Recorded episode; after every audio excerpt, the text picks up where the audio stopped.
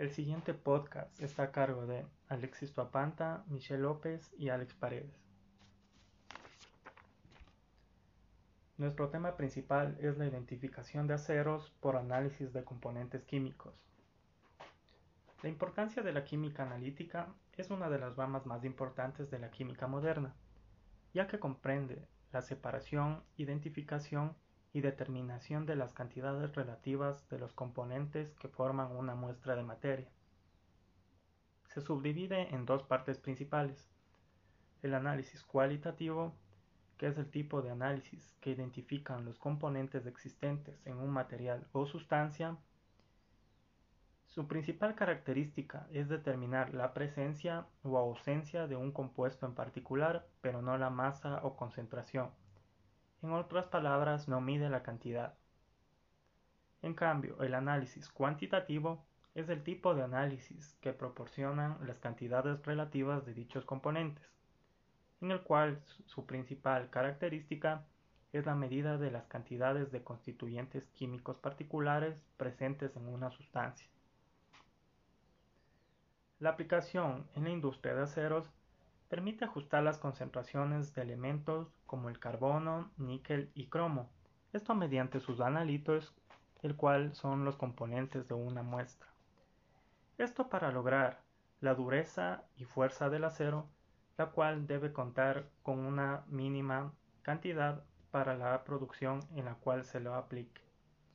El presente artículo se usó el análisis químico mediante el uso de reactivos o soluciones al material, así como la espectroscopía, que consiste en el estudio de la interacción entre la radiación electromagnética y la materia, así como sus componentes mediante la absorción o emisión de energía radiante.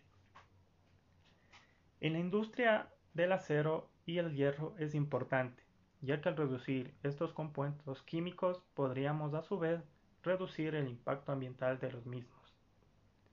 La industria del hierro tiene un gran punto, ya que el material usado en algunas fábricas de producción son material reciclado de hierro inservible, así como de otro tipo de reciclaje.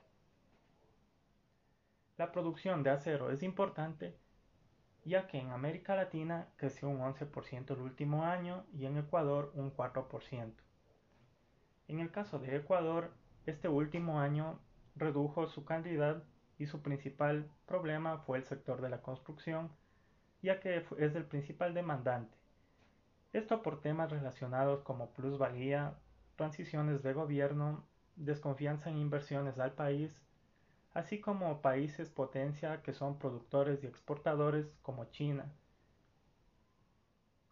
Los problemas ambientales y el impacto ambiental que causa esta industria debido al gran volumen y complejidad de las operaciones y al elevado consumo de energía y materias primas, la industria del hierro y el acero, al igual que otras industrias pesadas, puede tener importantes repercusiones para el medio ambiente y la población de las comunidades vecinas, debido a sus contaminantes atmosféricos, contaminantes de aguas residuales, así también sus residuos sólidos que provoca. Los contaminantes procedentes de las operaciones en la fabricación de hierro y acero han constituido un problema ecológico desde siempre.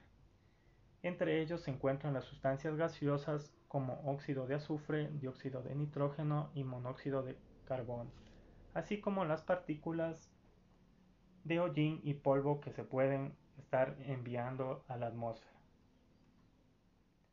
Los contaminantes atmosféricos varían dependiendo del proceso el diseño técnico y la construcción de la planta de las materias primas empleadas, así como las cantidades de energías necesarias, de grado del reciclaje de productos de desecho del proceso y de la eficiencia de los controles anticontaminantes.